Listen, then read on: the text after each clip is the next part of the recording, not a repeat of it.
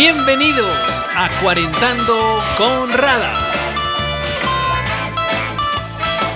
Un programa realizado por Carlos Rada, arroba Rada Músico en todas las redes sociales. Hola queridos amigos, este es el primer episodio, estoy muy contento, muy feliz de estar aquí con ustedes. Vamos a estar un poco compartiendo información maravillosa en este podcast. Me estoy iniciando en este mundo del podcast, nunca había hecho un podcast y se pronuncia muy raro esto de podcast, podcast. Bueno, gracias por estar aquí, vamos a estar compartiendo básicamente lo que significa el doble propósito en este primer episodio de Cuarentando. A ver, cuarentando primero que nada tiene que ver definitivamente con una etapa que estamos viviendo todos los humanos en este momento que se llama la cuarentena, ¿correcto? En todos los países de una mayor o menor forma, en mayor o menor proporción, se ha estado dando esto de la, de la cuarentena, pues nos ha sido muy difícil y hemos tenido que, que, bueno, todos buscar la manera de reinventarnos, la manera de, de, ver cómo seguimos con la vida a pesar del confinamiento, ¿correcto? Y también cuarentando, ese nombre tiene el, el, el otro propósito, está un poco relacionado con esto de la mediana edad, ¿no?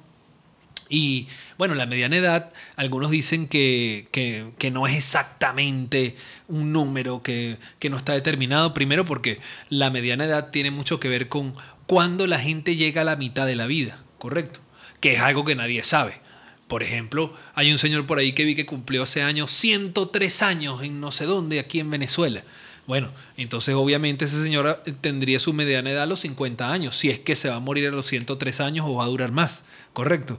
Entonces no sé cómo decirte exactamente, cómo definirte qué es la mediana edad en cuanto al número, pero sí te puedo decir que hay algo que sucede en la vida de todos nosotros, los seres humanos, cuando llegamos a, a, al medio de la vida, ¿no? a, la, a la mitad, a ese periodo. Vamos a decir ese periodo que se transita en esta parte, ¿no? Es un periodo muy interesante porque, bueno, ya, ya uno, uno comienza, obviamente mientras estás en los primeros años, pues estás creciendo. En principio no tienes ni siquiera conciencia de quién eres tú vamos a estar claros. Luego empiezas a definir la personalidad, etc.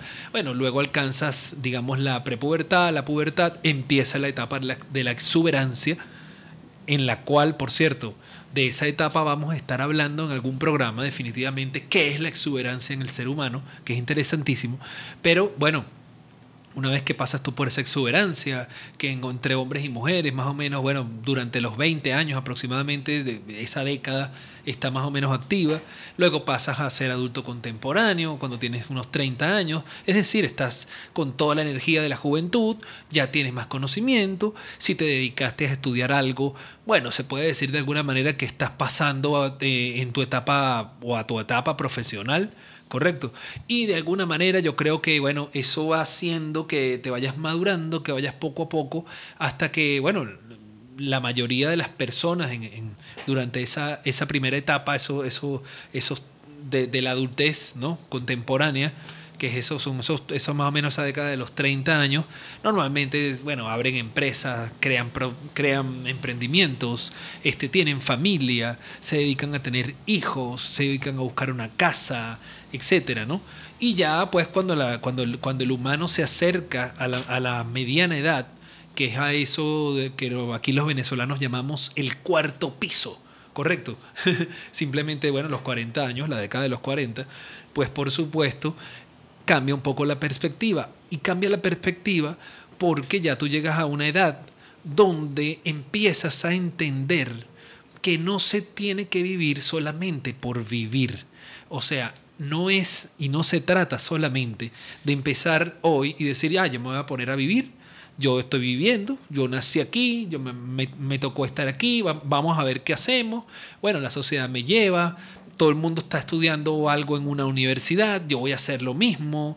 Eh, bueno, mira, la mayoría de la gente que conozco está más o menos, oye, se cambió de residencia, se fue del país, de Venezuela, fueron a, no sé, a los Estados Unidos, a México, a Brasil, yo voy a hacer lo mismo, yo me voy detrás de ellos, ahí me voy a conseguir un amigo, etcétera esa, esa etapa de los 40 años o del, o del exactamente el cuarto piso que llamamos acá los venezolanos, es una etapa muy interesante porque ya tú tienes primero que nada una madurez, definitivamente, de una u otra manera has estado viviendo, o sea, te, te tocó ya vivir una cantidad de cosas que no habías hecho cuando tenías 30, muy probablemente a los 30 años te diste algunos golpes que son normales, que son geniales, que sucedan, pero bueno, ya, ya de repente al pasar el tiempo, pues de alguna u otra forma has estado aprendiendo de esos golpes, bueno, o por lo menos al menos, bueno, digo yo que al menos uno espera eso, correcto, que hayas aprendido algo de los golpes que te has dado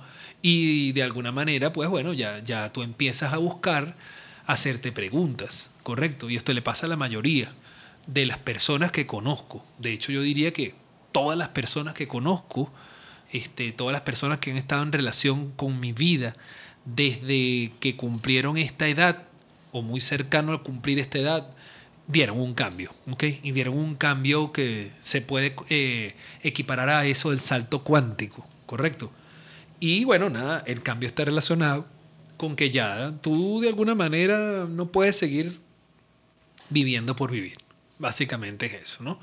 Tú de alguna manera empiezas a entender, bueno, yo qué estoy haciendo, ¿no? A mí particularmente, y es lo primero que quiero contar en este primer programa de Cuarentando con Rada, que no es más que una forma de tanto pasar la cuarentena como pasar la mediana edad, como transitar la vida juntos. y yo te agradezco enormemente que tú te estés tomando el tiempo de escuchar este podcast. De verdad estoy muy feliz por eso. Este, te voy a agradecer si puedes seguirme en las redes sociales, si puedes seguirme también en mi canal de YouTube, que es Carlos Rada igualmente, o en todas las redes que ya lo habíamos dicho al inicio, que son arroba Rada Músico, para que bueno, compartamos y yo pueda también leer comentarios que tú puedes poner acá en esta plataforma donde, donde quiera que me estés escuchando. Pero yo lo primero que tengo que decir definitivamente es que cuando uno llega a esta edad, yo por ejemplo fui una persona que, bueno, la verdad es que en, principio, en, mis 20 años, en esas etapas de exuberancia, pues a mí no me fue tan bien en la universidad, debo decirlo. Yo entro a la universidad porque, bueno, era hijo de un profesor universitario y tenía sinceramente algo que se llama un, un salvoconducto, una palanca, una manera de entrar directo, ¿no? Y bueno, definitivamente pues utilicé esa palanca y entré a la Universidad Central de Venezuela, aquí, aquí en mi país, este, la UCB, famosísima UCB, de la cual espero que hagamos varios programas también. Este, bueno, en la, en la UCB yo entré, este, busqué la carrera que yo pensaba que me iba a dar más dinero.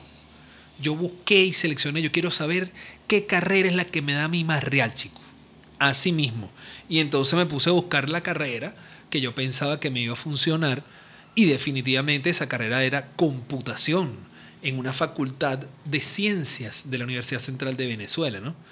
Y es muy interesante ver eso, porque yo entro a esa facultad que era la más difícil para entrar, es decir, había personas que habían estudiado en, su, en sus, vamos a ver, en sus tramos medios de, de, de estudios este, en, en, este país, eso se llama básicamente el, bachillerato, correcto, el bachillerato de, primero a quinto año, ya, bueno, y habían tenido notas maravillosas y entraron por tener un promedio muy, muy alto, muy elevado a esa carrera. La otra forma de ingreso que había en ese momento eh, era a través de, pruebas, ¿ok? Había que hacer una prueba también interna que tenía la, la, la universidad. Y básicamente esa carrera como tal. Y bueno, las personas que entraban a esa prueba, bueno, era súper, súper complicado lograr entrar. Yo recuerdo que en ese momento me puse, me acuerdo, a, a, a buscar también la otra universidad muy famosa y muy conocida en, esa época. Estamos hablando nada más y nada menos que del año 92. Atención. Sí, sí, sí, sí, allá rodó. Allá rodó. allá rodó esa cédula, definitivamente. En el año 92, imagínense ustedes, yo comencé, pues, directamente eh, a buscar por todos lados pues, eh, opciones y tal. Y bueno, eh, fui también a la Universidad Simón Bolívar, que era una, universidad muy prestigiosa aquí en mi país y sigue siéndolo, por supuesto. Y bueno, yo en ese momento presenté esa prueba interna en la, en la Universidad Simón Bolívar, en la Universidad Central. Este, y la, sinceramente les digo, yo no, yo no pude de ninguna manera aprobar ninguna de esas pruebas. Es decir, yo las hice, pero quedé, lo que llamamos acá los venezolanos, detrás de la ambulancia. O sea, yo quedé lejísimo, muy lejos de donde había que de verdad estar, ¿no? Y oye, eso sí me hizo a mí, de alguna forma, me dio como, como, como un dolor muy grande el hecho de no haber podido quedar a través de las pruebas. Este, en la universidad mi papá averiguó en qué nivel había quedado yo en las pruebas de, de ciencias y bueno, nada, eran como, imagínense ustedes, mil personas que presentaron la prueba y habían que sí, 18 cupos. O sea, la gente que quedó era gente extraterrestre, que después uno los veía en la carrera y decía, coño, este tipo era extraterrestre, esta tipa era tres cerebros, ¿no? Yo estudiaba con una que me acuerdo que tenía como dos cerebros, o sea, era increíble, ¿no? Y sacaba 20 en todo, era increíble. Entonces sí, hay, hay gente que es muy talentosa para eso, yo no lo era, definitivamente, de verdad debo aceptarlo. Y me acuerdo que, bueno, yo este, entré, bueno, yo le dije a mi papá, bueno, si, si, si yo no puedo entrar por prueba y traté de hacerlo, porque sí lo traté de hacer, este, bueno, vamos entonces a tomar pues la opción de la palanca tuya. Y entonces así fue, a través de ese salvoconducto, que es un convenio de profesores y tal, yo entré a la universidad, entré a las carreras más, más importantes y la verdad es que entré, sinceramente lo digo ahora, sin el mérito, sin el mérito que había hecho otra gente por ganárselo, ¿no? Y bueno, eh, básicamente estuve ese, ese, un, año estudiando todas, todas las materias de esta carrera. Era una carrera muy complicada, muy difícil, muy matemática, ¿ok? Porque ahí en esa universidad eh, no ven la, la computación como ingeniería como tal, sino la ven desde el punto de vista matemático. Imagínense ustedes. Entonces, era una carrera eh, desde la matemática pura. Los matemáticos puros de la Universidad Central de Venezuela crearon la carrera de computación. Entonces era desde el punto de vista científico la forma como se ve y todavía, para ser más exacto, yo no soy ingeniero en sistemas, yo soy licenciado en computación. Correcto. Este, y ese famoso Graduate in Computing Science es un poco extraño. De hecho, fuera de Venezuela la gente no lo entiende mucho, porque en otros lados hay más el tema de la ingeniería en sistemas, ¿no? Que es el ingeniero que se encarga de básicamente desarrollar software o todo lo demás. Este, en el caso de la, de la UCB, pues ellos tenían esta, este, y creo que todavía lo tienen, esta licenciatura en computación, que fue lo que a mí me tocó hacer. Eso fue lo que yo hice. Yo me dediqué a me metí allí y bueno, la, la, verdad que pasé una sola materia el primer trimestre y luego los dos trimestres que vinieron raspé todas las materias. Raspar significa en mi país que bueno, tú estás viendo una materia y hay un valor ahí, un mínimo que hay que tener, en este caso creo que era 10 el, el puntaje, y yo recuerdo que no, no pasé más materia y entonces como no pasé más materias, yo tendría ahí 20 años de algo de ese estilo, como no pasé más materias, pues entonces me agarró un régimen que existía en ese momento, que yo ahora entiendo que era maravilloso y que le doy las gracias porque existía, que se llamaba régimen de repitientes. ¿No? Y en ese régimen de repitientes a mí me agarraron, simplemente me dijeron, mire señor, venga para acá, por favor, este, usted no está fuera de todo el sistema universitario de este país por espacio de un año. Entonces haga el favor, tome sus corotos, tome su carpeta, tome todas sus cosas y fuera.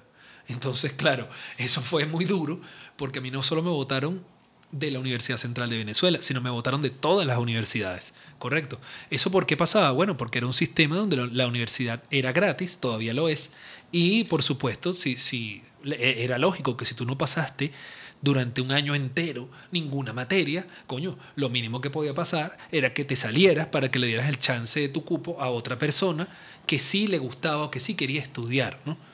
Y, eso fue interesante. Yo les quiero decir, y les estoy contando esto porque eso fue algo que me cambió a mí la vida, ¿no?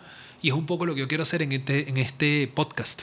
Y es que estemos juntos y que un poco vayamos compartiendo las cosas que uno ha ido viviendo y que quizás no van a hacer que, que cambie tu destino eh, directamente del que está hablando. Pero también puede ser que tú tengas alguna historia que compartirme o que quizás te sientas reflejado en, lo que un poco viví. ¿no? Este, gracias a eso yo salí de la universidad y bueno, mi papá trabajaba allí en la Universidad Central, muy lejos de allí, o sea, la universidad es algo muy grande. Él trabajaba en una parte llamada bioanálisis en la Facultad de Medicina. Entonces, bueno, por supuesto que una vez que me sacan con el régimen de repitientes, toda la familia, todo el mundo, mi, mi papá incluido, me presionaban y me presionaban para buscar la manera de que yo este, hiciera una prueba para cambiarme de, carrera, que si había un tema de talento que yo no tenía para hacer esa la computación. Y bueno, yo por supuesto como buen adolescente o ya, bueno, no adolescente, era un, un, adulto ya, un tipo de 20 años, pero bueno, muy joven. Yo realmente no, no, no quería escuchar a toda la gente que me estaba hablando. Y bueno, por supuesto que nadie vive las cosas en, en, en, vida ajena, eso es imposible. Y bueno, me tocó a mí agarrar y decir, bueno chicos, yo sí voy a volver, ¿no? Entonces fíjense qué locura, yo en vez de decir, bueno, me voy para otro lado, voy a hacer otra vaina, no, yo me quedé yo me quedé estudiando, o sea, yo me quedé un año, ¿no?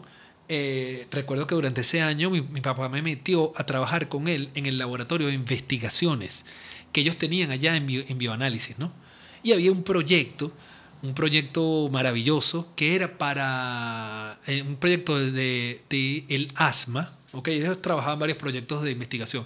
Uno era el asma y era para, para, digamos, el descubrimiento y el trabajo sobre el asma, porque en Venezuela habían varias poblaciones que, este, que de manera endémica tenían en la enfermedad, pero en un porcentaje altísimo. Eh, específicamente había una isla llamada la isla de Coche, eh, que existe todavía, obviamente. La isla de Coche queda muy cerca de la isla de Margarita, al norte del país, y en esa isla, la inmensa mayoría de las personas que vivían eran como cuatro familias, que entre todos ellos se fueron, obviamente, digamos, este, ¿cómo se llama?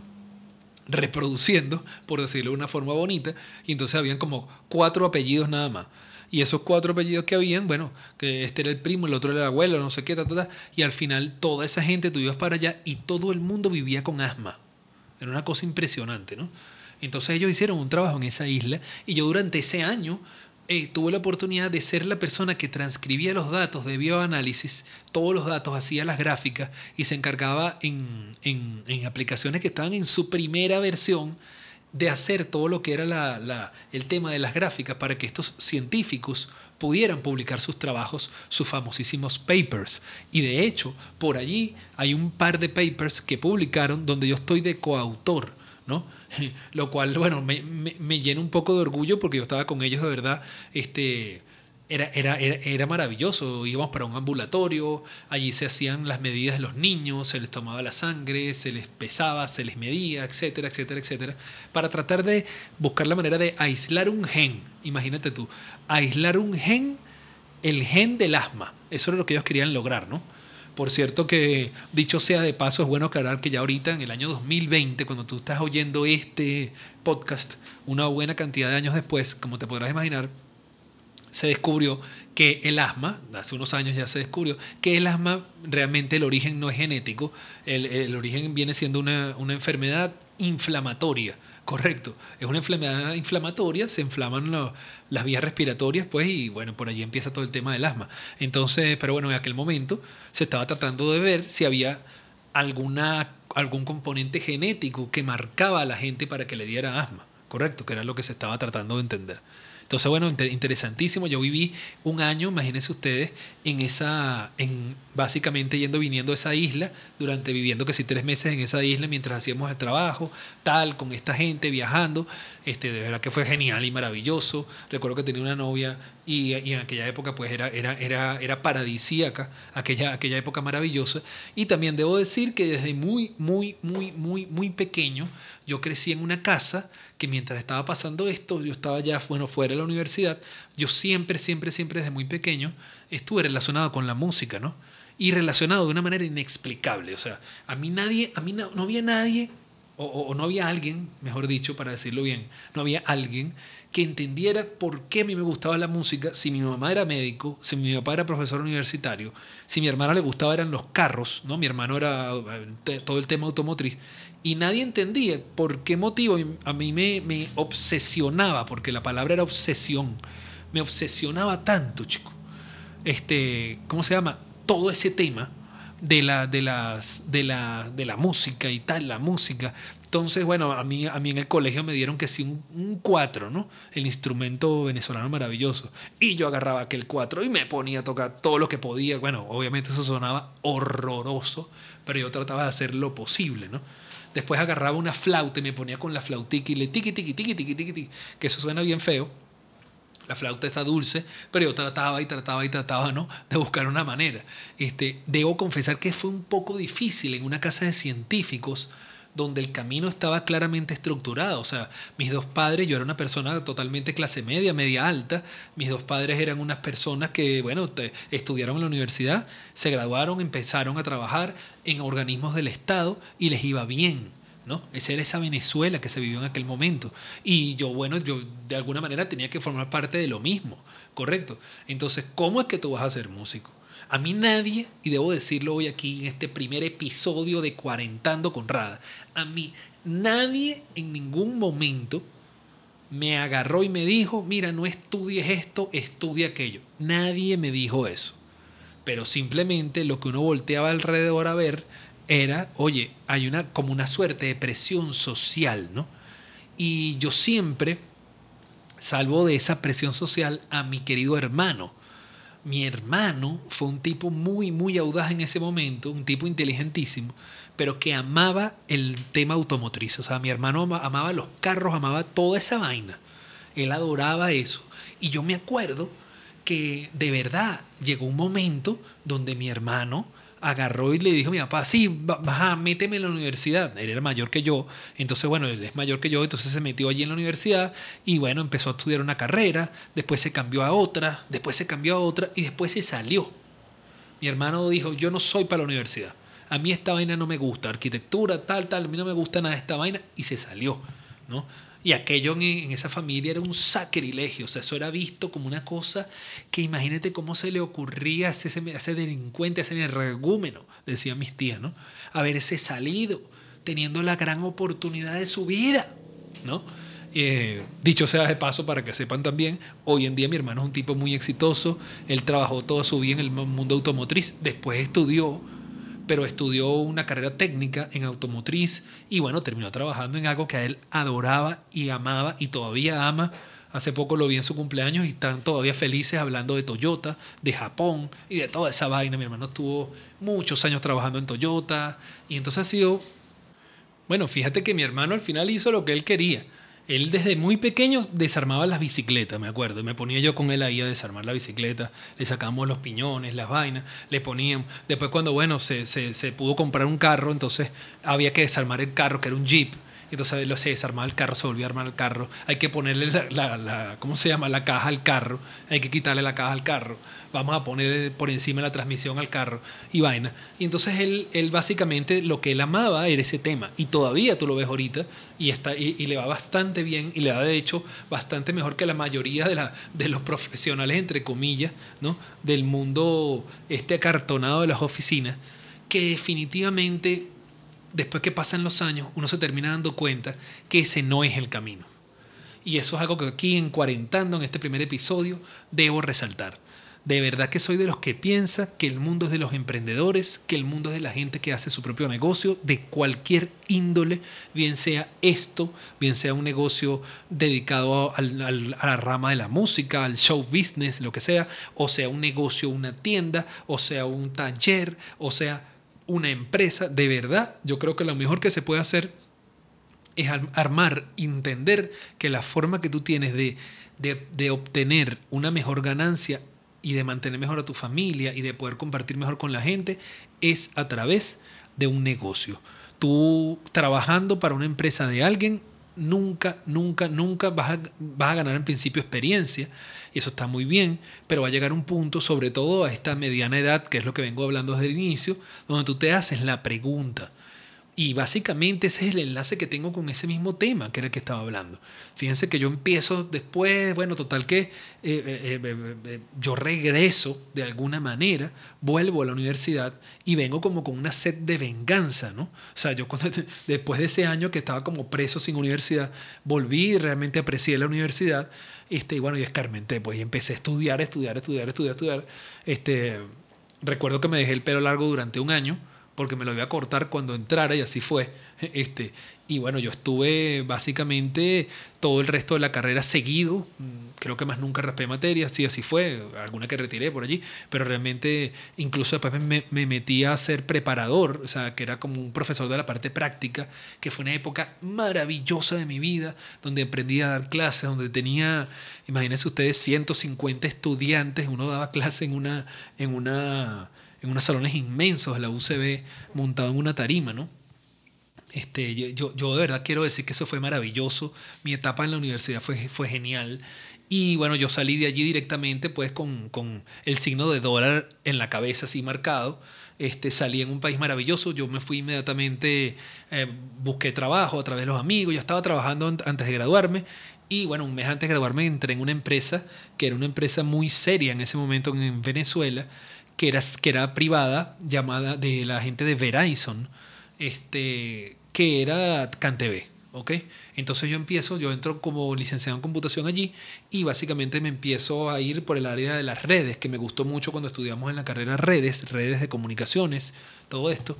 Y empecé, bueno, básicamente para hacerles el cuarto corto, yo desarrollé toda una carrera en el mundo de, de las redes, me certifiqué en CanTV, hice mi posgrado, o sea, volví a entrar a la universidad por segunda ocasión, hice el posgrado esta vez en la, ahí sí en la Facultad de Ingeniería, el posgrado de redes y comunicaciones de datos. Este, me gradué en ese posgrado, tardé también un tiempo más, más o menos largo porque ya cuando uno está trabajando es un poco diferente y bueno, en resumen, pues yo vengo saliendo luego de CanTV, de luego de unos cinco años en CanTV, salí con mi posgrado, salí con unas certificaciones internacionales en una tecnología que se llamaba, o se llama todavía, por supuesto, Cisco, Cisco Systems, recuerdo. Y de ahí, bueno, uno, uno, una, una cosa muy interesante es que, por cierto, apenas entré en CanTV y empecé a ganar mi sueldo, lo primero que hice fue meterme en el consulado británico, el famoso British Consul, y empezar a estudiar inglés. Y ese estudiar inglés fue también una, una, una manera de abrir una puerta, que son puertas que jamás se han cerrado. Si alguien está escuchando esto y es joven y está viendo qué hacer en su vida, lo primero que yo le recomiendo es que estudie varios idiomas. No estudies uno solo, estudia varios idiomas. Este, primero que nada estudia inglés, porque es muy importante y parece mentira lo importante que es el inglés en la vida de la gente es muy importante porque cuando tú estás estudiando inglés, tú tienes la posibilidad entonces de entrar a trabajos. De hecho, yo salí de CanTV a un trabajo donde yo hablaba puramente inglés, que era Huawei. En Huawei, la empresa está china, yo empecé a trabajar así directamente y me contratan porque hablaba inglés y me podía entender con los chinos en chinglish y yo hablaba spanglish, ¿no? Se imaginan esa vaina. Eso era un desastre. Mi, tú, yo, tú, o sea, una cosa rarísima. Pero bueno, ahí es la diferencia entre estudiar y cuando tú llegas y te tienes que enfrentar y hablar con tu jefe en inglés y responderle a tu jefe en inglés y dejar que tu jefe te regañe en inglés, etcétera, etcétera, etcétera, ¿no? Entonces, allí yo creo que cambia la perspectiva este, pasé a Huawei, pasé a otra empresa maravillosa llamada Desca, que es una empresa transnacional venezolana relacionada con Cisco, y ahí sí hice toda mi carrera. Luego incluso yo abrí emprendimiento con varias personas muy queridas. Este, abrimos una consultora y nos fue muy bien al principio. Este, esa consultora luego se fue, se fue yendo hacia el área del software y bueno, ahí ya no nos fue tan bien, pero tuvimos también una etapa muy, muy interesante. Yo creo que tengo una etapa de, como emprendedor de cercano a 10 años. Este, tuve la fortuna incluso de estar de líder del proyecto, este, también de ser gerente en empresas transnacionales. Es decir, de alguna manera, toda esa carrera que yo te estoy describiendo, todo eso que a mí me pasó de alguna forma, me llevó a un momento donde yo llegué a preguntarme, bueno, tengo la carrera, tengo todo. Yo, por ejemplo, cuando trabajaba en Desca, recuerdo que la empresa vendía en ese momento en la Venezuela pudiente y maravillosa todavía, los años, inicio de los años 2000. 2006, 2007, 2008. Esa empresa vendía 44 eh, millones de dólares al año, ¿no? Y después la marca que pusieron era 100 millones de dólares. Imagínense ustedes. Entonces una empresa que tenía semejante ingreso nos trataba como unos reyes. A mí me mandaban a hacer cursos y me, alojaban en Estados Unidos con todos los gastos pagos este, en hoteles cinco estrellas.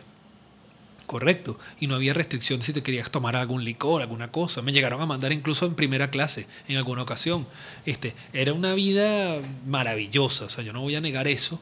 Este, sí me doy cuenta que, bueno, pasé mis años de exuberancia, mi energía vital inicial de vida en esas empresas y bueno, yo de alguna manera, este, uno no se da cuenta, uno se deja llevar, es el tránsito, uno se casa, uno tiene entonces la casa, vamos a comprarnos la casa, nos compramos la casa, vamos al carro con el carro, la cosa, tal, tal, tal. Bueno, uno hace intentos por tener este, su familia, todas sus cosas. Y lo más interesante de todo esto es que de repente llegó un día donde yo empecé a pensar, a eso ya, ya cercano a los 40, empecé a pensar, pues empecé a decir, bueno, ¿qué, qué, estoy haciendo? ¿no? Primero me, me, consigo con que después de haber hecho deporte y todas las cosas, pues estaba mm, bastante obeso. Yo creo que sacando bien la cuenta, estaba como 16, 18, 20, y llegué a estar hasta 23 kilos más, más gordo que ahorita, ¿ok? O sea, una persona que ya estaba entrando en la obesidad. Este, básicamente había hecho dinero, pero no para mí, sino para otro. Yo empecé a pensar muchas cosas, eh, eh, empezamos, a, bueno, nosotros en nuestros emprendimientos, al principio no fue bien, pero después no fue tan bien, socios van, socios vienen, este, etc. Y cuando la cosa empezó a complicarse cada vez más, más aún me dio a entender a sí mismo, y me disculpan la palabra, ¿qué carajo hago yo haciendo lo que estoy haciendo? ¿Qué hago haciendo lo que estoy haciendo? O sea, ¿qué estoy haciendo con mi vida? Y esa fue la primera pregunta. Y es realmente la idea de todo esto. Todo eso media hora que les di de preámbulo era para llegar acá. O sea, ¿qué hice que estoy haciendo yo con mi vida? ¿Hasta cuándo voy yo a, a, a seguir trabajando primero? Era para los demás. Entonces, claro, si ganabas sueldo constante, entonces, bueno, y tenías un ingreso y tenías un estatus. Cuando pasas a emprendedor, entonces pierdes el estatus y si te va bien en un momento, ganas mucho estatus, pero también puede ser que te vaya mal, porque son negocios, como pasa todo en la vida, y de repente este, tú, bueno, hay, hay, puñaladas traperas que meten las otras empresas, a veces te sacan de sitios, a veces la cosa no es tan fácil, ¿no? Tú, entonces, bueno, de repente nosotros tuvimos una época que era buscar un inversionista, buscar un inversionista, y ¡plas! conseguimos el inversionista, ¿correcto? Y una vez que teníamos el inversionista, bueno, básicamente, de verdad que ahorita que paso todo el tiempo y voy a hacer programas sobre eso, pero definitivamente hay que tener mucho cuidado quién te buscas y cómo te lo buscas y quién es la persona que te estás buscando. Eso es muy importante. Si tú quieres tener, un, por ejemplo, un emprendimiento, un socio capitalista que no va a aportar sino dinero, es muy complicado esto. Y bueno, básicamente uno empieza a entender, bueno, de qué carajo se trata entonces la vida. La vida es que a mí me dejen llevarme, yo me estoy dejando llevar, entonces, ajá, tenía que graduarme, me gradué, tenía que hacer, ya lo hice, ajá, no sé qué, ya tengo la casa, tengo lo otro, ajá, bueno, ¿y ahora qué más? ¿Qué más viene? Y de eso se trata un poco también lo que yo quería hacer en este podcast Cuarentando, en este primer episodio, pues es dejarles un poco esa, ese primer detalle, pues que, bueno, que viene siendo esto yo, bueno, mira, yo sí, un día, de, verdad, ya, ya en la última etapa, pues el emprendimiento que era terrible, porque bueno, nos iba mal, no nos daba dinero, este, entonces teníamos que buscarnos socios que nos dieran dinero para vivir, en vez de nosotros producirle dinero a los socios, lo cual es un problema. Y bueno, fracaso, fracaso, fracaso, fracaso. La gente no compraba la herramienta. Hicimos una herramienta en la nube que, bueno, que gestionaba pues para, para los, los médicos y al final, bueno, eso, eso no, de, verdad ellos no lo, no lo utilizaban. Sinceramente no, no logramos que entrara en el mercado. Era muy innovador, año 2009, año 2010, muy innovador hace 10 años, 15 años atrás, que alguien agarrara a través de internet y trabajara, ¿no? Cuando hoy en día estamos, todos en confinamiento trabajando por Internet. Fíjense ustedes, 15 años después de esto. Pero en aquel momento esto era muy innovador, esto era decirle a alguien que cargara su celular, su teléfono, su smartphone, su, su tablet, su laptop y la utilizara para hacer las historias de los pacientes, para generar los récipes, etc. Y eso, bueno, hace, hace 15 años en Venezuela era algo muy, muy cuesta arriba, ¿no? Muy cuesta arriba, que hubiese requerido muchísimo más dinero, creo yo, de publicidad para hacerles creer y entender a ellos que sí lo podían utilizar. Y después lo más difícil era que el médico no quería pagar la herramienta. ¿no? Un médico no estaba acostumbrado a pagar nada. Más bien un médico estaba acostumbrado a que le llegara la gente, ¿verdad? Con las cosas llegaran los visitadores con, los, con las medicinas gratis de, muestra. Más bien estaba acostumbrado a ser como un proxy, como un, como un puente que toma, toma esta medicina que me dio el laboratorio tal y yo se la doy a mis pacientes y bueno, listo. No ibas a poner al médico a pagar, ¿no? Y también se entiende un poco. Creo que el esquema no estaba muy bien pensado. Pero de alguna manera, bueno, toda esa enseñanza me llevó a la pregunta, pues, a la pregunta fundamental, que viene siendo este primer episodio. ¿Qué estoy haciendo? Sí, me lo pregunté.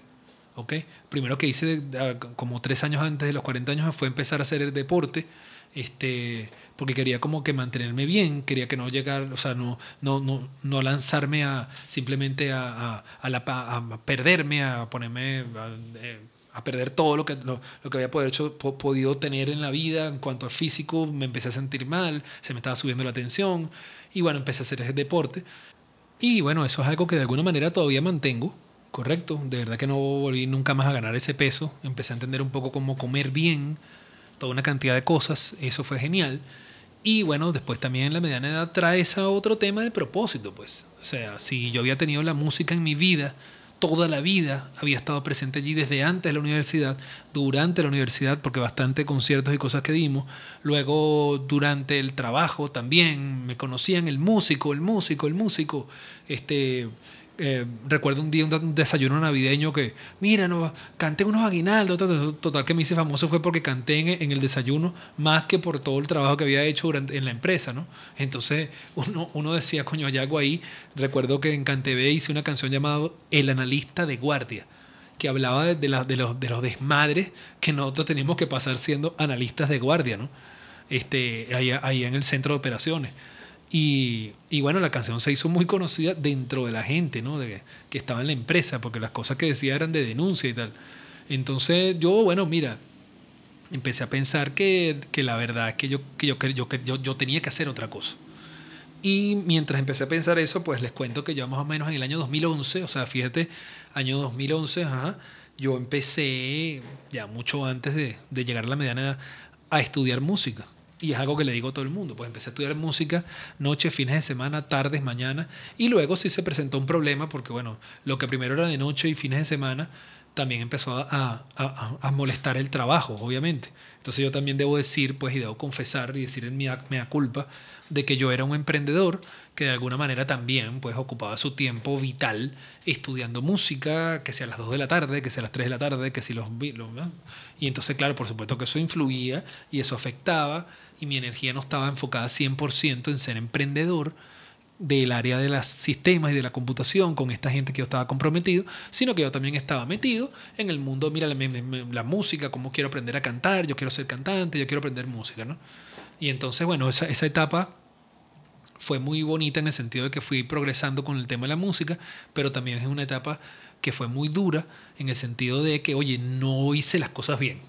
No hice las cosas de frente, no hice las cosas un poco más honestamente y sí hice perder el tiempo a muchas personas porque, claro, también para completar, pues había un tema ahí que, que uno traía en el ego de que yo tenía que ser el líder de la vaina. De la... Entonces, claro, si además eres el líder del proyecto, por supuesto, ¿dónde está el líder? El líder está con una, con, no sé, con unas licras estudiando ahí a las 3 de la tarde expresión corporal, ¿me entiendes? Un martes, coño, ¿no? Y por supuesto que eso afectaba y, e hizo que el comportamiento también de los otros miembros del equipo empezara a fallar, porque todo el mundo empezó a buscar como otra cosa que hacer, ¿no? Y adicional a eso, yo creo que el, el, el grave problema de que algo no funcione, de que una cosa no se venda, es muy frustrante. Y yo creo que esa frustración nos termina llevando a todos a un coño, ¿vale? ¿Qué hacemos? Coño, tal, no sé qué. Bueno, al final del resumen de todo este cuento, yo, nada, em, empecé a, a, a registrarme en herramientas digitales. De hecho, tengo ahorita cinco años trabajando con esas herramientas digitales, aproximadamente cinco o seis años. Y, y empecé a, a, ofrecer mi servicio como productor, como cantante, etcétera, por allí. Y la gente me empezó a contratar, pues, ¿no? Y bueno, por ahí empecé yo entonces a, ver que había otra posibilidad de trabajar en otra cosa usando más o menos lo que tenía, porque mientras yo les describo todo esto que estoy hablando, estoy sentado en un home studio que básicamente he montado poquito a poco, pero debo decir que sí tengo un gran aval de todo lo que, bueno, estudié y manejé de computación. Este, entonces definitivamente yo me encargué, pues yo, yo, yo, yo, yo era un productor y he sido un productor que, bueno, que, que ha tenido que hacer las veces también de cantante, guitarrista, multiinstrumentista, también me toca hacer a mí la parte de, la producción y después también encargarme de la parte del audio, ¿no? Y el audio la ingeniería de sonido hoy en día está muy relacionada con computación. Básicamente se trata más que nada de trabajar con softwares y aprender cómo se bajan y qué es lo que es y bueno, y, utilizar un plugin y utilizar otro y, mientras ves un video utilizas otra cosa. Entonces hoy en día la música está muy relacionada con este mundo y es básicamente lo que yo he hecho durante estos últimos años. Me he dedicado a hacer producciones este, aquí, aquí en, en, en mi país y afuera, primero que nada ha sido afuera, de verdad que ya he trabajado con en más de, voy a sacar bien la cuenta exactamente y te lo contaré ya en otro programa, pero yo sé que más o menos debo tener como unos, unos 30 países, 25, 28 países en los que he trabajado, en todos los continentes, más de 300, 300 y tantas producciones, estoy sacando el número exactamente para poderlo tener bien, pero bueno, de verdad que ha sido genial, maravilloso, me he dedicado a hacer jingles para televisión, para cine, para teatro, música, este, para videos, para los youtubers, muchas cosas de esas, muchos audiólogos, mucha música para cantautores que me mandan su trabajo y yo les hago la producción. Este, y sobre todo muchísima música de niños. Música de niños me han mandado a hacer mucho, lo cual me da mucha risa porque mi nombre es Carlos, entonces se parece el tema de Charlie Harper, ¿te acuerdas? Que se llama Charlie Waffle, el personaje ese que tenía el de Two and a Half Men que tenía que el tipo, que el tipo era, ¿cómo se llama? Hacía jingles, eh, música de niños y, era famoso con eso. No sé si se acuerdan esos capítulos, pero si alguien vio Two and a Half Men, pero bueno, buenísimo. Básicamente, yo he sido muy feliz haciendo música para la gente. Este, aquí en Venezuela, bueno, me empecé a hacer un curso de locución este, eh, con la gente de SICA en Santa Fe, aquí SICA Internacional, está ahorita en varios países, de verdad, muy recomendado. Y cuando empiezo a, dar esa, ese, ese, digamos, ese paso en locución, el profesor de locución, el famoso Enzo Espósito, me dice, mira, Ra, ven acá, vale. Oye, este, tú no me quieres hacer la, la música aquí de, esta, de una obra de teatro, ¿no? Y yo, bueno, ok. Y bueno, claro, como el, curso de locución, todos los ejercicios eran, eran, eran segmentos de radio, yo hacía mi propia música y los editaba yo y el tipo escuchó, bueno, este tipo algo sabe de sus cosas, ¿no? Y tal.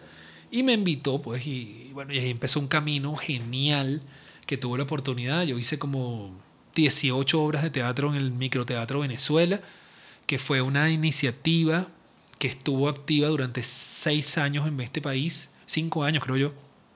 Ellos tuvieron como 25 temporadas. Este, básicamente todo el final era ahí en el Teatro Urban Couplé, en el CCCT. Este, era maravilloso, eran 30 salas, era teatro no convencional, era teatro fuera de la sala de teatro, sino eran en, como en unos cuartos, ¿no? Teatro de un cuarto, pues. Teatro para 40 personas nada más, las salas y hacían funciones de 15 minutos, era teatro breve. Entonces, bueno, y tuve oportunidad de hacer música para ellos durante, wow, 10 de, 10 de esas 20 y pico temporadas estuve yo ahí con ellos este, hasta lo último. Y bueno, genial. Este, ahí me metí eh, a estudiar actuación. Tengo como un año más o menos haciendo estudios de actuación porque me gusta muchísimo.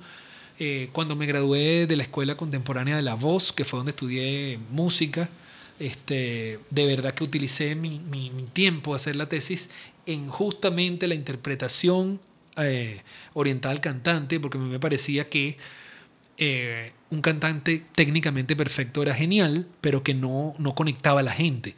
Y yo necesitaba saber cómo hacer para conectar a la gente.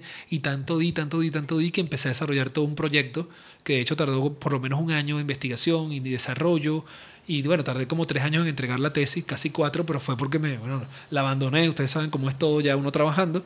Pero volví y entregué la tesis año 2019, el año pasado y bueno, tuve la oportunidad con el maestro Alejandro Zavala, de verdad ha sido genial haber trabajado con él y haber, y haber hecho todo eso que se hizo en ese momento.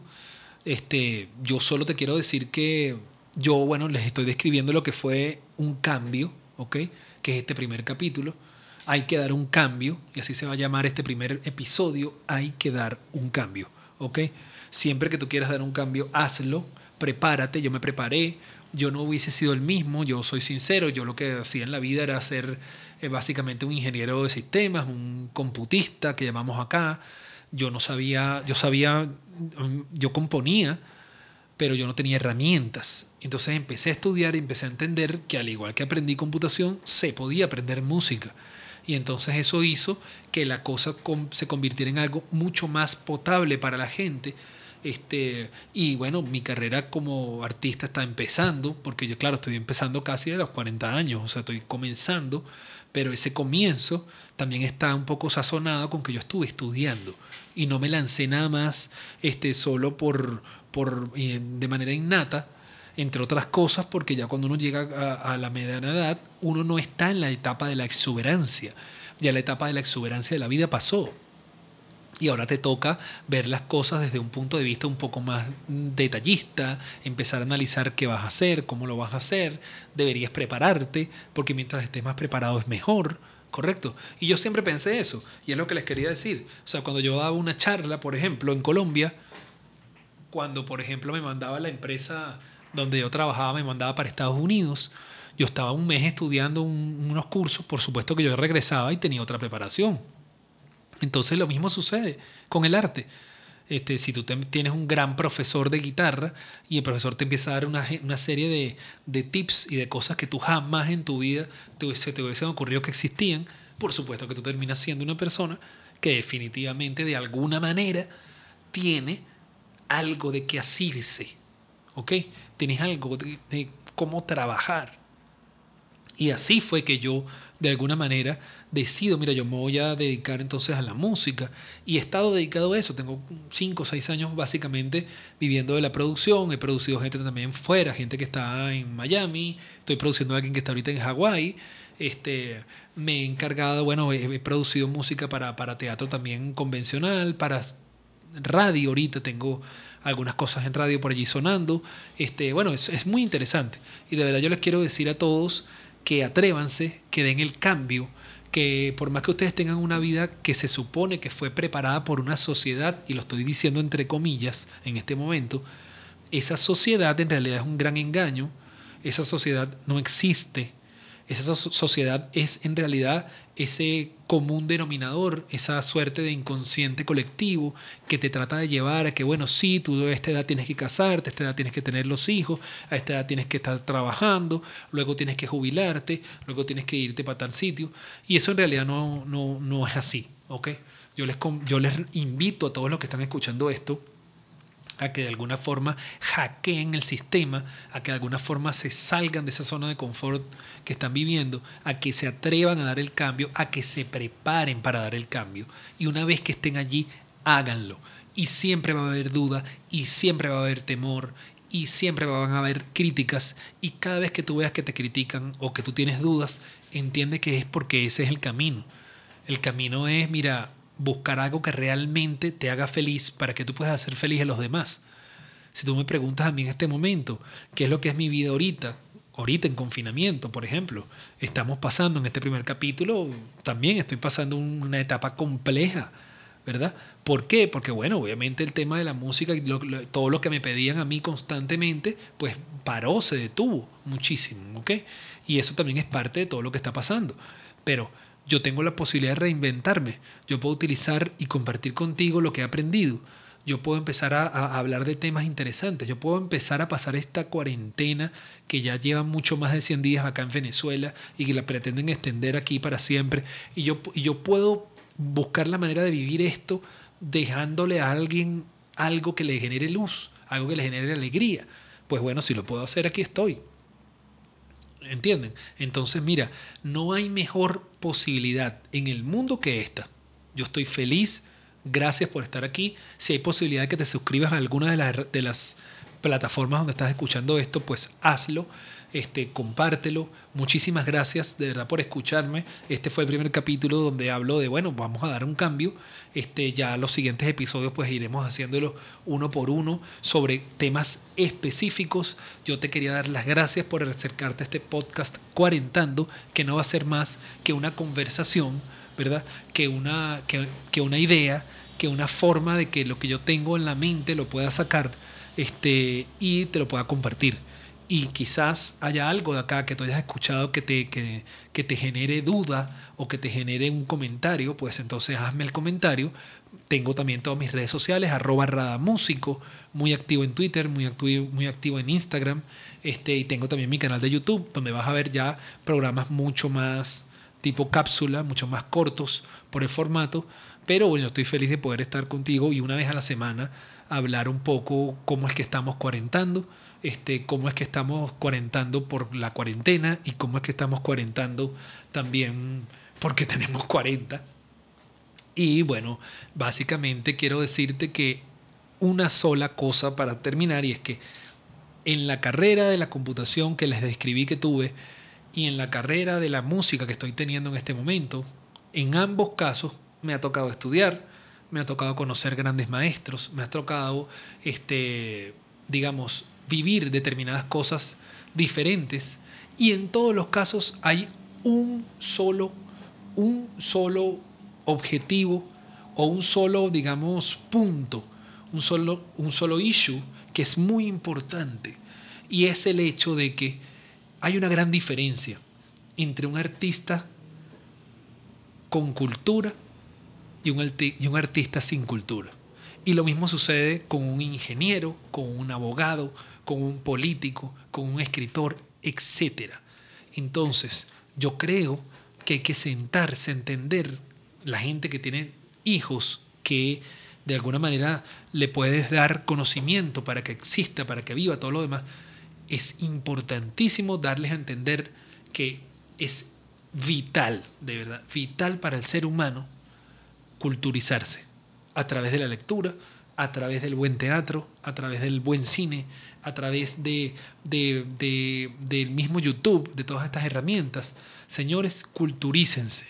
Eso es lo que crea la diferencia en cualquier ámbito. No es lo mismo un músico que no es culto, y los conozco, son virtuosos en sus instrumentos, pero al carecer de cultura, lo que hacen no tiene peso. Nadie se los cree. Entonces, si tienes cultura, cultura incluso musical, y conocen muchos géneros y muchas cosas, lo que terminan haciendo es mucho más rico, es mucho más potable, es mucho más, es mucho más extenso. Entonces, les recomiendo a todos de verdad, culturícense. Y la otra cosa, amen a la gente, pero de forma incondicional. Ese amor incondicional es fundamental para poder hacer las cosas con tu carrera, con lo que tú tengas, con tu familia, con lo que te rodee. De verdad, yo creo que es muy importante sentarnos, centrarnos, de verdad enfocarnos en lo que queremos hacer, persistir en eso que queremos hacer, ¿ok? Gozarnos lo que queremos hacer, disfrutarnos lo que queremos hacer. Y una vez que tú te lo estés disfrutando, la gente se lo va a disfrutar. Y ahí tú vas a conseguir las cosas. Vas a tener más virtuosismo en una cosa que en otra. Sí, definitivamente sí.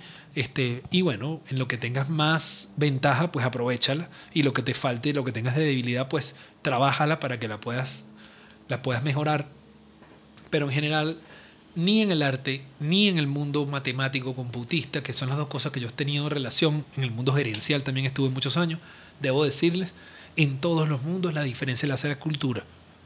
Entonces, culturízate. Y por último, ama a la gente. Ama lo que haces, aprécialo y ama. Si tú no estás amando lo que haces, yo te recomiendo que empieces a pensar en otra cosa. Porque al final el resultado va a ser malo. Y no porque tú seas malo, es porque si tú no estás disfrutándote de verdad lo que estás haciendo, es imposible que salga bien. Muchísimas gracias amigos, esto fue Cuarentando con Rada primer episodio.